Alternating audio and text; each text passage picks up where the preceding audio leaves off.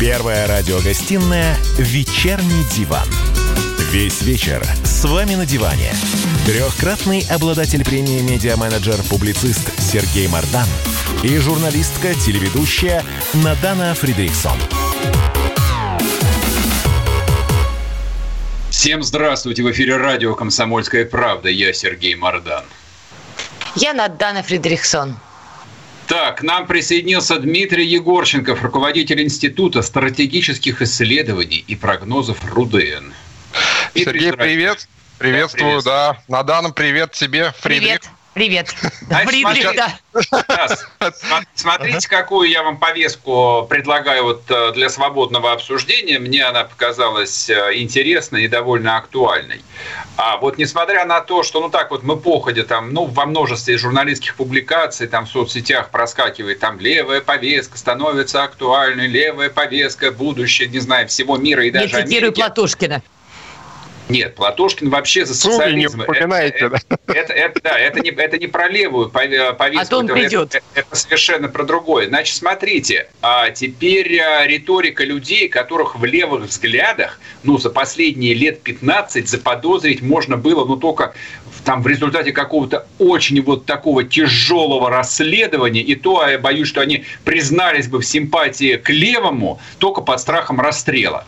Например, ректор Высшей школы экономики Кузьминов а, дал тут на днях интервью и, соответственно, рассуждал, причем тоже со слезой в голосе, о риске объединения среднего класса человек, которому, в общем, как бы вот до чьих-то рисков и до чего-то объединения всегда был до лампочки. Я просто напомню, до среднего класса. Да, я, я просто напомню, Кузьминов всегда, а, там, он один из авторов, а, ну, скажем так, действующей экономической политики последних, ну, наверное, 10-15 лет точно.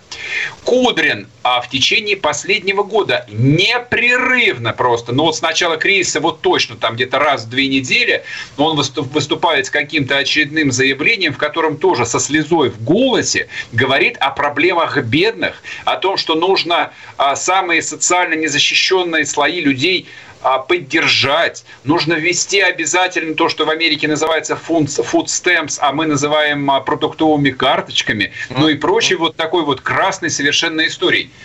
Дмитрий Анатольевич Медведев предложил единороссам, о чем мы в анонсе сказали, скинуться деньгами. Это что за ленинский субботник имени Медведева?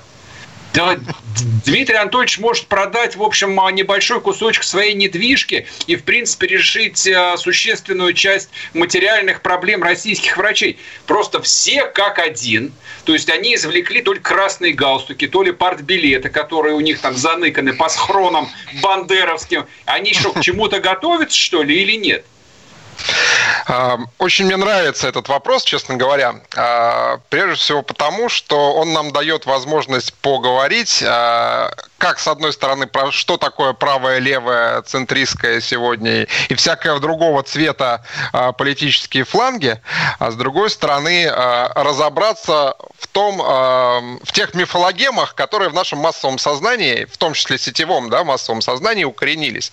Ну, во-первых, все искренне считают, что левые это у нас красные. Они же большевики. Они же, как известно, свергли царя. Угу. Чтобы, ну, да. чтобы мы сразу не запутались, да. Да, сразу, сразу. Акценты все да. расставить надо. Это да. они свергли царя. Да, ну как, а кто же еще-то, кроме них, да, разумеется. А, вот про это мы все должны забыть. Мы а, в сегодняшних условиях 21 века должны забыть про всю эту мифологию а, из века 20-го, притом из не лучшей его части, скажем так. А во-вторых, э, и понять, что у нас сегодня поменялась внутренняя история того, что называется левым, правым, центром и так далее. Те, те левые, которые сегодня официальные левые, они, в общем, не выполняют в значительной степени степени своей главной функции. Это Самое важное. А, они не занимаются работой с профсоюзным движением. Так нет никакого да, профсоюзного О чем есть, речь, да. О чем, есть, один, о чем есть один Шмаков, который сдает в аренду там сколько-то там сот тысяч квадратных метров. Какие же это, профсоюзы? Это основная и главная задача левого фланга. Российских Левый профсоюзов. вырос из, из, как напоминаю, из профсоюзного движения. А, и а, левый фланг всегда, всегда был выразителем идей профсоюзного ну, движения. Так, может быть, левый фланг вырос из профсоюзных штанишек-то? В то же времена изменялись, изменились. Нет, вырос-то он вырос, только он остался без штанишек. Ну, хорошо так. Он вырос, а других штанишков не нашлось а, в нынешней ситуации. Притом это происходит повсеместно, не только в России это произошло, а это произошло и в других странах мира в значительной степени. Это такая системная проблема левых, о которой а, говорят уже и там на всех возможных левых конференциях и так далее. Левые стремительно ищут повестку. То, что было их в свое время, работа с, давай, старыми терминами, скажем, с промышленным пролетариатом, да? Так. Оно сегодня э, разными способами, в том числе и вполне осмысленными способами, вот тех самых людей, которые сегодня заговорили в левой риторике, было нивелировано. А, значит, вторая часть картинки. А, совершенно справедливо было отмечено, что вдруг неожиданно, и случилось это не сегодня и не вчера, случилось это, а, дай бог памяти, как минимум пару лет назад, а официально было закреплено на последнем Давосском форуме, вдруг неожиданно вся либеральная общественность, которых вообще невозможно было заподозрить в чем-то подобном, начала выражаться а, ну, чуть ли не ленинскими цитатами. А? Так с чем а, это гов... связано? Они что-то предчувствуют, боятся, страхуются. Они, они прекрасно понимают, что э, сама логика развития э, мировой системы, она почему-то идет не так, как они хотели. А, а так как внутри этой системы заложены объективные закономерности. Да? Сейчас немножко сложно говорю. Я вообще ничего не понимаю. Предлагаю да, вот начать говорить Просто. Сейчас разошью эту штуку. Значит, э, что происходит де-факто? Де-факто мы видим, как э, огромное количество э, сервисов и всего прочего э, уходит в сторону э, той самой э, совместного использования, да, совместного использования, о которой так долго говорили большевики. То, что в Советском Союзе называлось, э, дай бог памяти, э, господи, уже не в аренду, а как у нас это происходило-то? Сергей, ну скажи мне, коньки где брали? Где? В прокате. В прокате. прокате. В прокате. Вот то, что в Советском Союзе называли в прокат. Я, а ни, нас... разу, я ни разу не был в советском прокате. Для меня это не более чем миф. В Советском а, Союзе-то ну, хоть был? Ну, был да. вроде. Меня из Америки заслали в 93-м сюда. Вот, вот и я про что. Весь Навальным. Точно. Вот, так вот, у нас э, огромное количество э, сервисов, то, чем люди могут пользоваться э, совместно, сегодня ушло в этот режим проката. Каршеринги, YouTube, YouTube наш прекрасный, это на самом деле э, прокат телевидения де-факто. Это, это что? Это, это типа левая идея, что ли? Вот как не, не, не, это, это, еще левая не левая идея? это еще не левая идея. Э, левая идея – это надстройка над происходящим процессом. А, это процесс, и, и, который и вполне себе описывается левыми категориями. Не, я не про надстройку, не про процесс, я простой человек, я вот этих вот слов вообще не понимаю. Хорошо. У меня, да, вопрос вот как у следователя. Кудрин который, ну вот в представлении, скажем так, э, взрослого российского гражданина является, ну, одним из символов а, настоящего правого либерализма, вот такого лютого капитализма, в котором рынок все поправит, и слабые должны сдохнуть. Вот это вот Кудрин. Нет, возможно, я перекипаю... Правый либерализм никогда таким не был. Таким как раз был левый либерализм. Я, Если уж на то пошло. Про, лев, про левый либерализм я могу отдельно рассказать. А правый либерализм, который наступил да. примерно с 1990 года, вот, он в России был именно таким. Ну да, были какие-то рудименты, оставшиеся от проклятого Сталина в виде бесплатного образования и здравоохранения. Но что касается экономической и политической жизни, а тут концепция очень простая. Власть в руках атлантов тех, кто Правильно, победил. Вот тех самых, которые, да. да. А все остальные да? пыль и говно. Вот это вот, собственно, как бы идеология российской элиты, она совершенно не поменялась. Но просто раньше они этого не стеснялись и практически открытым там это говорили, да, там он покопаться в интернете, чтобы надергать э, ну, соответствующих цитат. А сейчас тот же самый Кудрин, тот же самый Кузьминов, Набиулина, страшно сказать. Вот. Ну, так можно было Парят говорить. реально да по левой, по, по левой повестке. Они что, ждут погромов, что ли, или чего? Они не, я не, не понимаю, по левой повестке шпарят, они шпорят по своей либеральной повестке. Просто еще раз, я вспоминаю Давос. На Давосе всем левым, э, всем либералам была дала команда. Ребята, теперь у нас вот такой разворот. А, условия а, таковы, что мы не можем теперь сказать, давайте все умрут. Это в смысле мас, это не... мас, масоны им сказали новую водную? Нет, это кто, зачем? Сорос? Это... Сорос разослал нет, указивку? Есть экспертные, есть огромное, есть экспертное мнение массовое, да, такое, западное я в данном смысле имею в виду. А, ага. Это экспертное мнение несколько лет десятилетий, я бы даже сказал, давила на э, людей, принимающих решения. И говорила, что мы действовать в категориях «давайте все слабые умрут», и останется немного неслабых, но зато очень богатых. Уже не можем, не получается так. Нет, Нам я значительно... не можем-то? А да. что, что изменилось? А, изменилось так, то, что значит, на, на этих можно совсем... зарабатывать. Да. Дмитрий, я прошу прощения. Значит, во-первых, вас практически не слышно. Вот, постоянное да тебя не слышно, поэтому сейчас в перерыве нужно, нужно будет переподключиться, но я же вас обоих слышу. Вот, а после этого мы, наконец, обсудим рептилоидов, Чубайса и, соответственно, кто решил погубить Россию. Не уходите, вернемся после перерыва. Включайте музыку.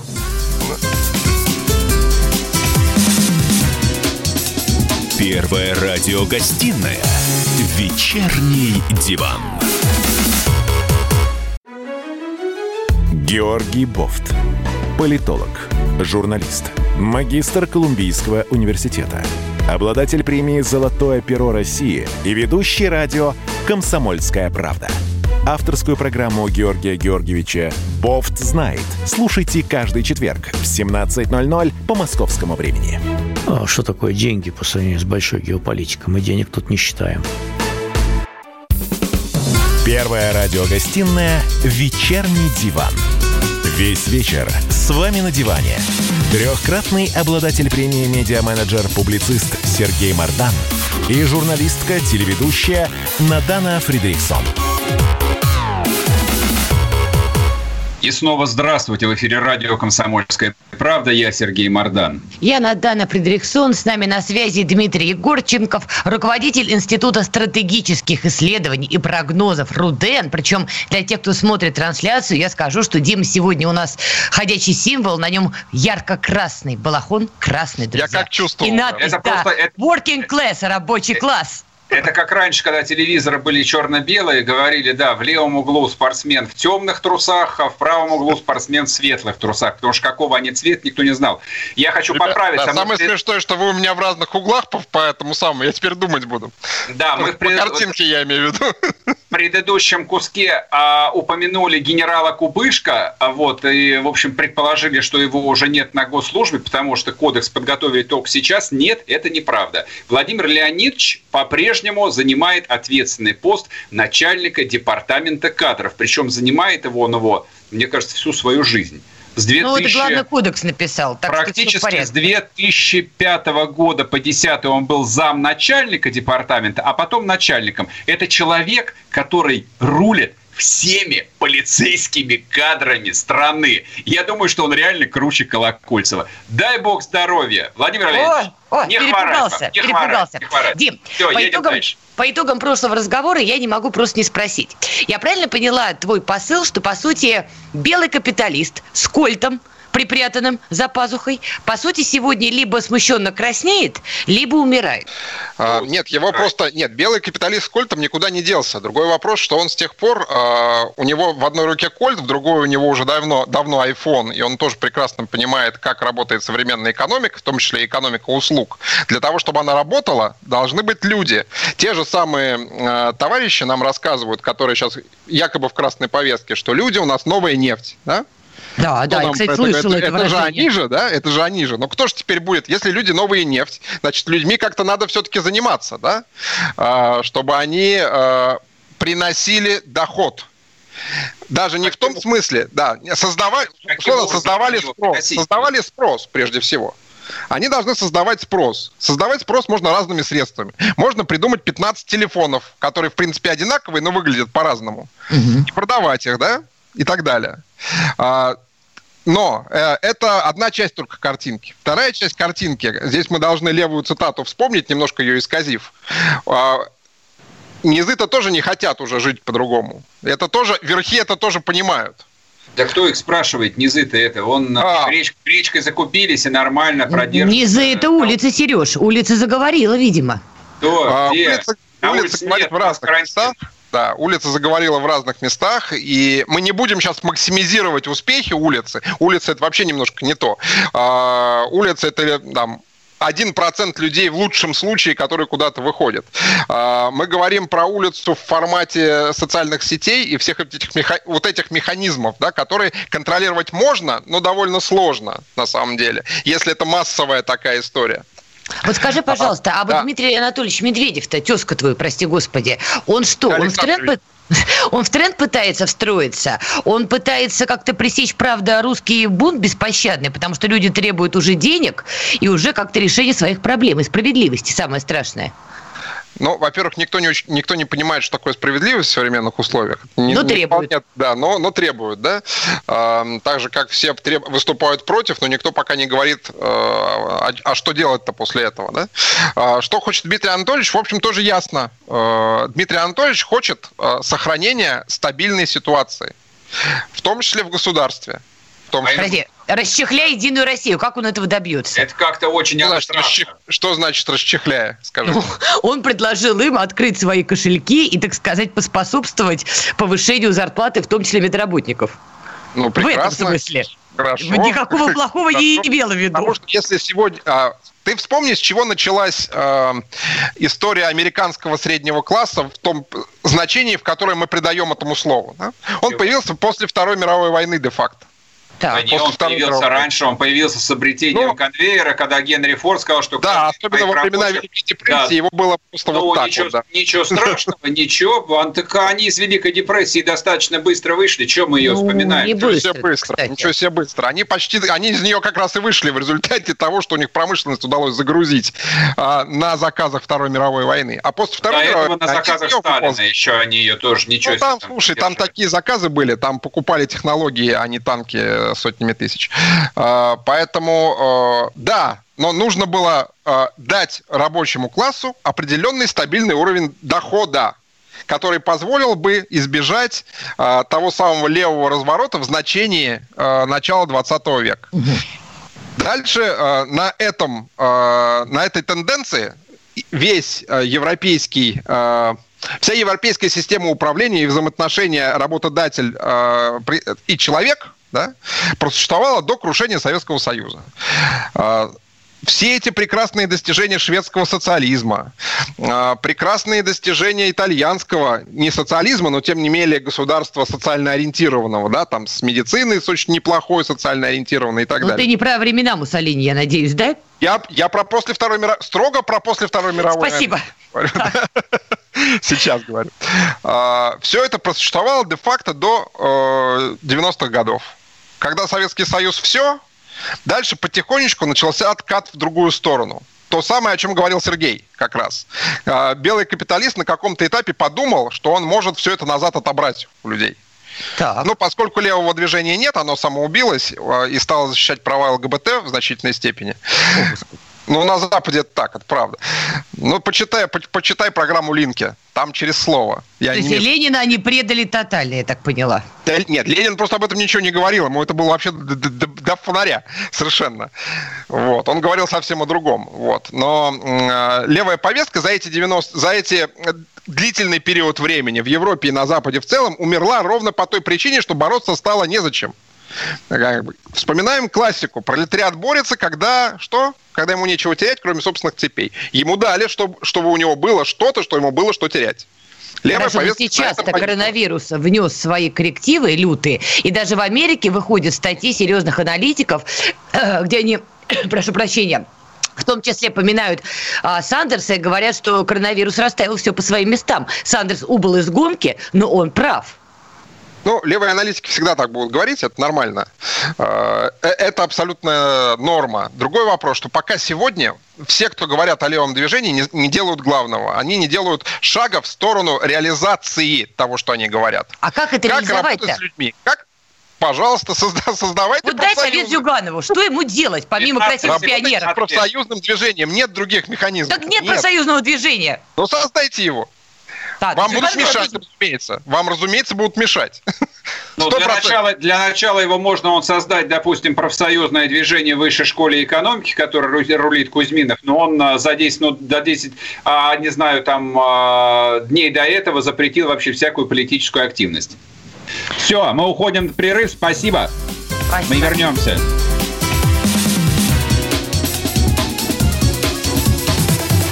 Вечерний диван.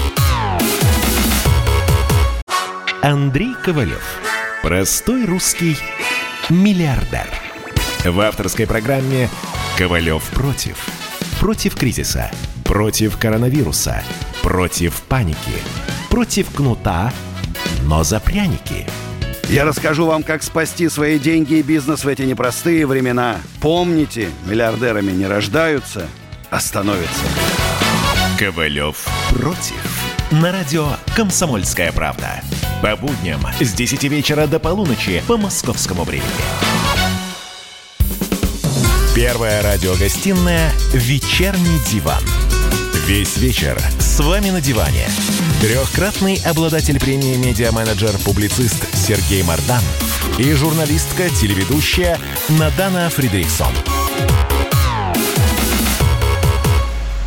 И снова здравствуйте. В эфире радио «Комсомольская правда». Я Сергей Мардан.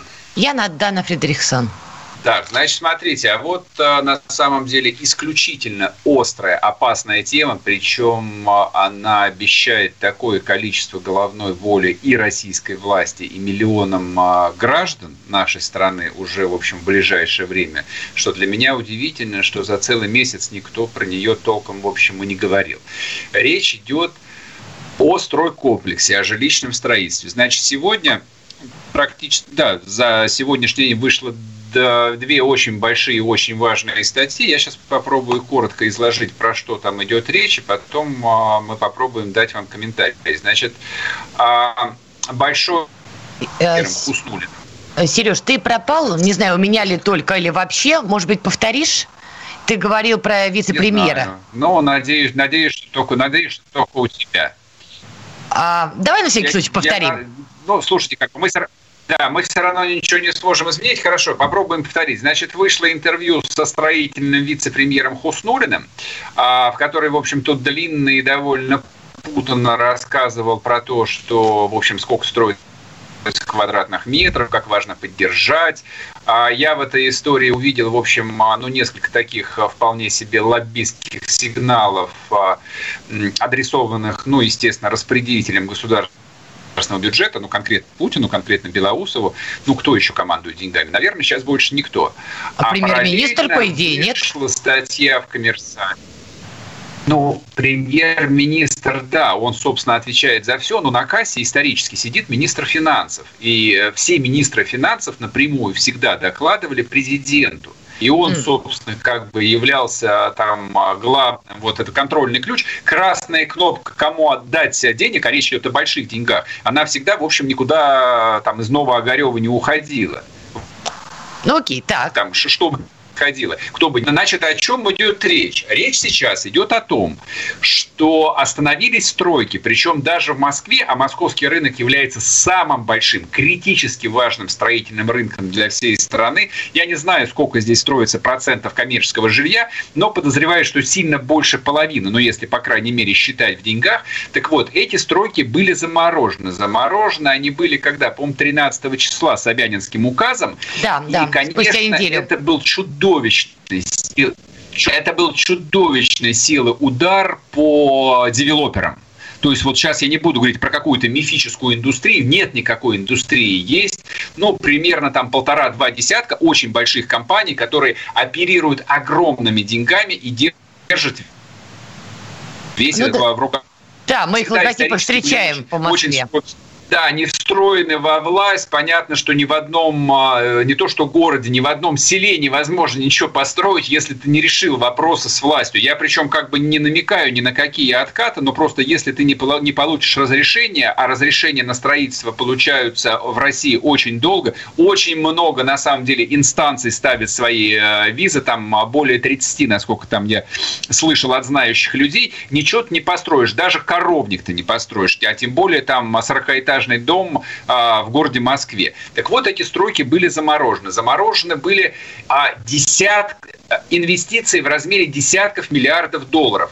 Без работы сейчас сидят миллион, несколько миллионов гастарбайтеров, потому что строительный рынок – на 90% или больше на самом деле. Это гастарбайтеры, это иностранная рабочая сила. Мы про это недавно говорили, то есть это дополнительная такая вот дуга напряженности в России, которая есть, но не про нее сейчас речь. И вот сейчас, соответственно, вышел очередной указ и Собянина, и, соответственно, Путин об этом сказал, о том, что карантин продлевается до 13 числа, а дальше, я просто обращаю внимание, все регионы будут из карантина выходить по-разному. Ну да, и учитывая, разные ситуация, разный выход. Да, и учитывая, что основная масса инфицированных и погибших на самом деле находится в Москве, скорее всего, вот эта вот пропорция, она так и сохранится. И я подозреваю, что карантин в Москве продлится дальше 13 мая. Ну вот я вот сейчас там вот самый наихудший сценарий рассматриваю. А тот же Хуснулин сказал, что каждый день простое создает все новые и новые проблемы, то есть мы можем не работать неделю-две, но если мы не работаем месяц, то он, в общем, так аккуратно пробросил, что это практически катастрофа. Кстати, Значит... а вот можешь мне эту мысль пояснить, потому что я за нее тоже зацепилась. Он говорит, если мы остановим на месяц, распустим рабочих, заново запуск займет 2-3 месяца из-за сложных инерционных процессов.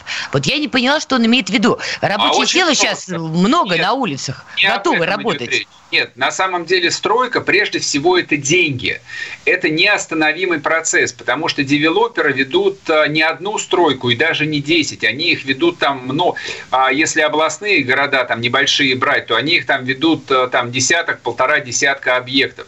Там деньги поступают, здесь они покупают стройматериалы, там они расплачиваются с подрядчиками. Это очень сложный финансовый а, такой, сложная финансовая цепочка, и если где-то рвется, все валится. Собственно, поэтому банкротство крупных девелоперов типа Су там 155 знаменитый, вот оно просто обрушило весь российский рынок. Су 155 строила по всей стране.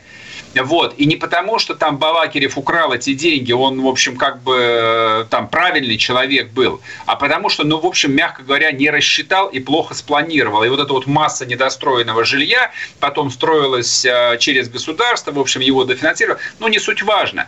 Важно то, что сейчас а, строится, в процессе строительства находится 100 миллионов квадратных метров. Просто вдумайтесь в эту цифру. Дальше можете разделить на среднюю цифру 50, ну размер там двушки стандартный, и вы поймете, сколько семей вложились. А, по поводу вложились. Примерно половина этих квартир уже продана. Угу. То есть по инвест-контрактам уже продали, люди уже отдали последнее, и они уже платят эту неподъемную кабальную ипотеку. Это миллионы людей уже просто из них жизнь высосали этим жильем.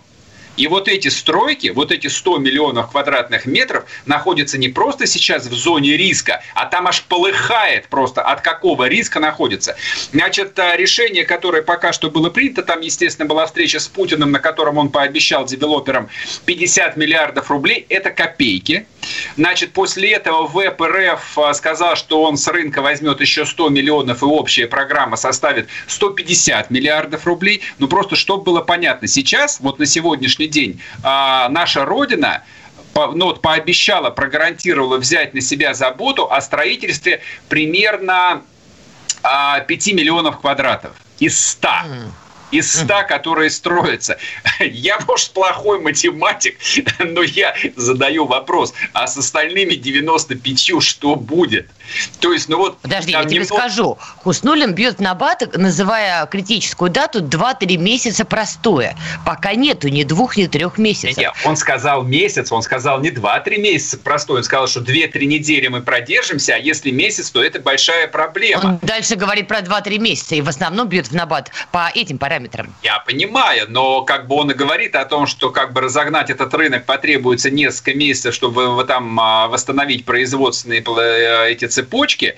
Вот, но вопрос же а, возникает какой? А откуда деньги возьмутся у людей на то, чтобы выкупить эти 100 миллионов квадратных метров? А по какой цене они их готовы будут выкупить, даже если, ну, там, я надеюсь, правительству удастся удержать э, там ситуацию, но там, кто помнит, каждый кризис там восьмого года, пятнадцатого года, он приводил к обвалу цен на рынке недвижимости, просто там к обвалу. То есть в долларовом эквиваленте цены там падали там в два раза. Ну вот это вот как бы как здрасте. Падали и больше, я помню такое. А ты же понимаешь, как бы весь этот рынок, в том числе его коррупционная часть, она тоже там, конечно же, присутствует, и ее вес очень большой, она вся фиксируется в американской валюте. Ну, вот да. и просто что. Да, поэтому и была история с тем же мэром а, города Красногорска, это город-спутник Москвы, которого девелопер, там с грузинской фамилией, хотел пристрелить, но, к сожалению, того не оказалось на рабочем месте, и он застрелил его первого заместителя, который, собственно, отвечал за стройку.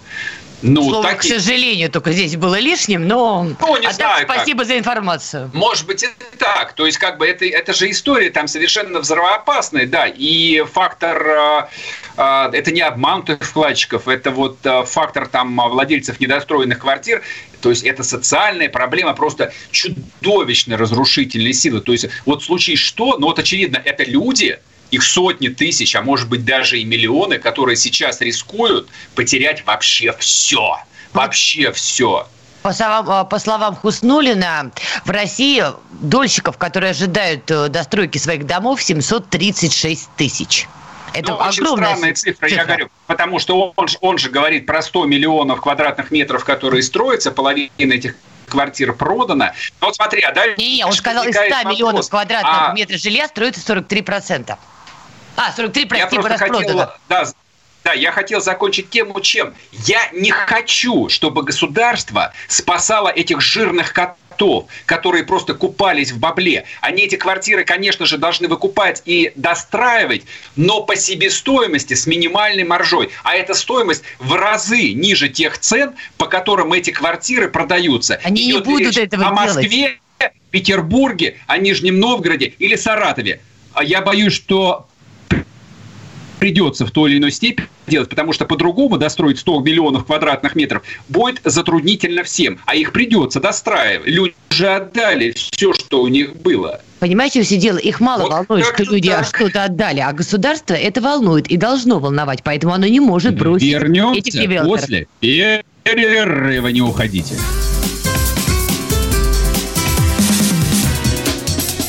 Первая радиогостинная «Вечерний диван».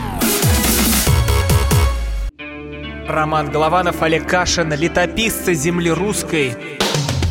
Наш этот веселый и бессмысленный треп, давайте его минимизировать, потому что содержательная беседа нужна. Сейчас же модные темы, какие у нас главные? Феминизм, высокие технологии, ну и чего уж там, советская ностальгия. Олег, вырежут ваш голос и будут рассылать сейчас по WhatsApp мамочки во все свои чаты, скидывая, вот, Олег Кашин, а он же на радио выступает, он же серьезный человек. Вообще, Роман, разумнее меня, как правило, оказываетесь. Реакция ваша. Это пугает. Ну, меня тоже, на самом деле, да. Кашин-Голованов. Отдельная тема. На радио «Комсомольская правда». По будням в 9 вечера по московскому времени. Ну и пускай посадят, зато какой пиар будет. Первая радиогостинная «Вечерний диван». Весь вечер с вами на диване. Трехкратный обладатель премии «Медиа-менеджер-публицист» Сергей Мардан и журналистка-телеведущая Надана Фридрихсон. И снова здравствуйте в эфире радио «Комсомольская правда». Я Сергей Мардан. Я Надана Фридрихсон. Значит, смотрите, а еще супер новость. Вот, а, причем она прошла первый раз два дня назад. Я ее даже запостил в своем телеграм-канале Мардан, кстати. Кстати, телеграм-канал Мардан. Кто еще такой лох бессмысленный, кто не подписался, немедленно скачайте и подпишитесь. И на телеграм-канал Фридрих. Это Наданы. Значит, а, я его где-то откопал а, на внутренних пабликах Московского университета. Московским университетом я называю МГУ имени Ломоносова. О том, что грядет огромная реформа главного вуза страны. Меня, в общем, все закидали э, экскрементами, культурно сказать. Да, сказали, что это какой-то там проброс и неправда, и вообще зачем а, я тут э, работаю с ливным бачком. Я устыдился Сегодня появляется информация, не просто информация, а появляется интервью с ректором. Ректором, это, я не знаю, это небожитель да. практически, да, садовничий. То есть это, это правда. это человек равно великий Путину на самом деле. Вот, вот по степени доступности, это не точно. знаю, там, для журналистов, а, для студентов, а, для преподавателей Московского университета он примерно как Путин. То есть он недоступен. Он сидит вот в этой красивой старой сотки, наверное, там в башне, на резном кресле и руководит, значит, этим процессом. И все вроде было бы ничего. Значит, он сообщил о том, что планируется реформа. Про эту реформу мы хотим поговорить с Александрой Иваниной, представителем инициативной группы МГУ. Заодно узнаем, что такое инициативная группа МГУ. Александра? Здравствуйте. Здрасте. Александра, а... вот Сергей Муба, выпускники Великой Алмаматор, и не знаю, как он, я что-то забеспокоилась. Что за такая реорганизация? Что вот, какой конечный продукт этих всех действий? Знаете, нам сложно сказать, потому что э, нет какой-то конкретной программы. Э, насколько мы понимаем, она будет готова только к осени. Э, но сейчас внезапно на нас снизошло решение о том, что вот МГУ реструктурируется и будет все по-новому. Ну, то есть это очень внезапное решение.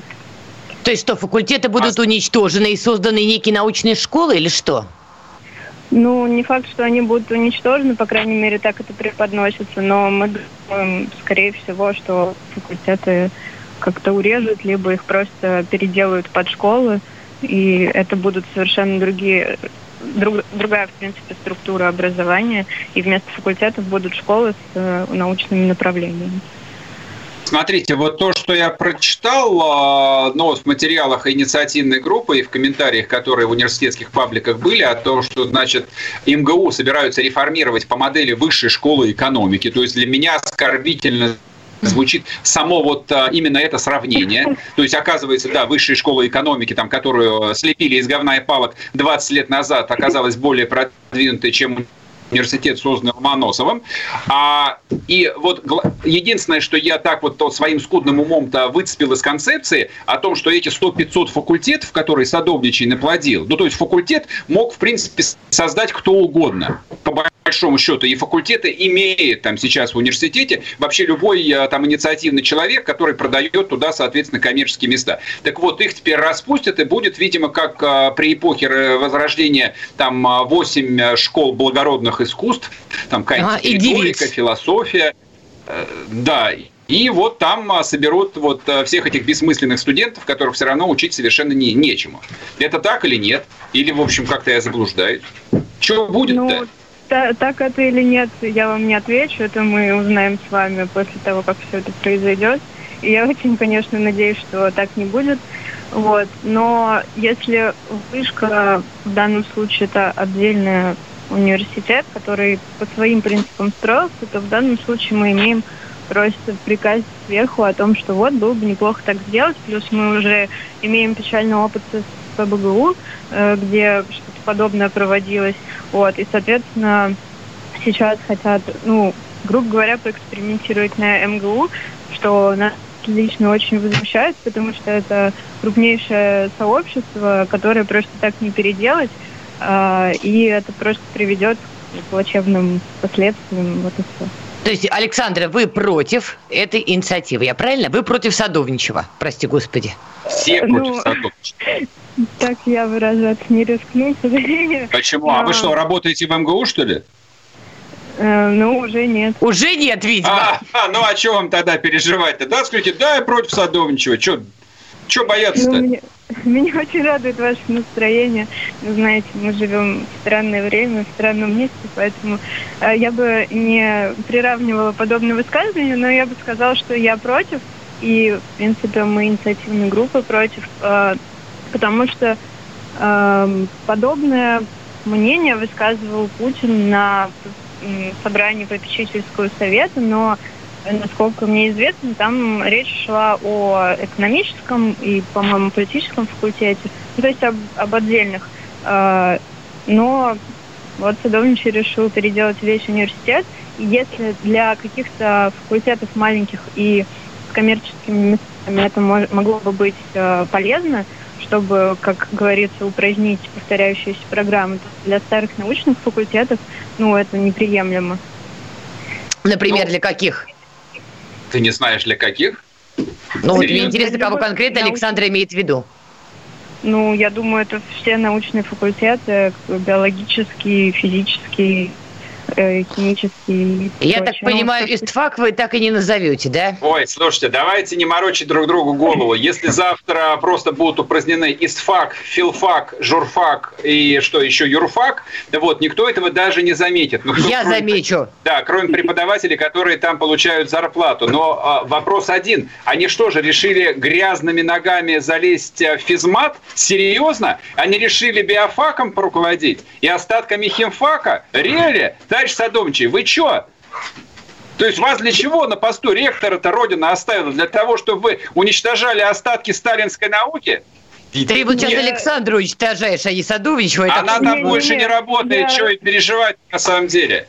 Да не, на самом деле, когда реформа главного вуза страны, которая проводится таким вот а, странным образом, то есть это скандал будет похлеще, чем скандал с Российской Академией Наук несколько лет назад, да. когда ее там делили олигархи, кто там будет руководить процессами, деньгами, должностями и всем остальным. Но от академиков ни тепло, ни холодно. Они что есть, что их нет. Не вообще все равно. Но это но, простите, это старейший вуз страны, это главный университет. Если мы говорим слово университет, мы имеем в виду, Московский МГУ. государственный университет имени Ломоносова. Все Александра, остальное Спасибо огромное, спасибо Александр, вам. А да, а я присоединяюсь большое. к вышесказанному и к предыдущему оратору. Странное подражательство МГУ самобытен и таким Я напишу оставаться. письмо в ФСБ, что вообще происходит. Вернемся после перерыва, не уходите. Мы вообще уходим. А, вообще уходим. До завтра, пока.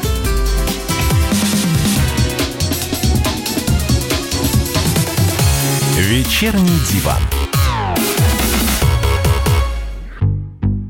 Рубль падает. Цены растут. Нефть дешевеет. Бензин дорожает. Кажется, что наступает нелегкое время.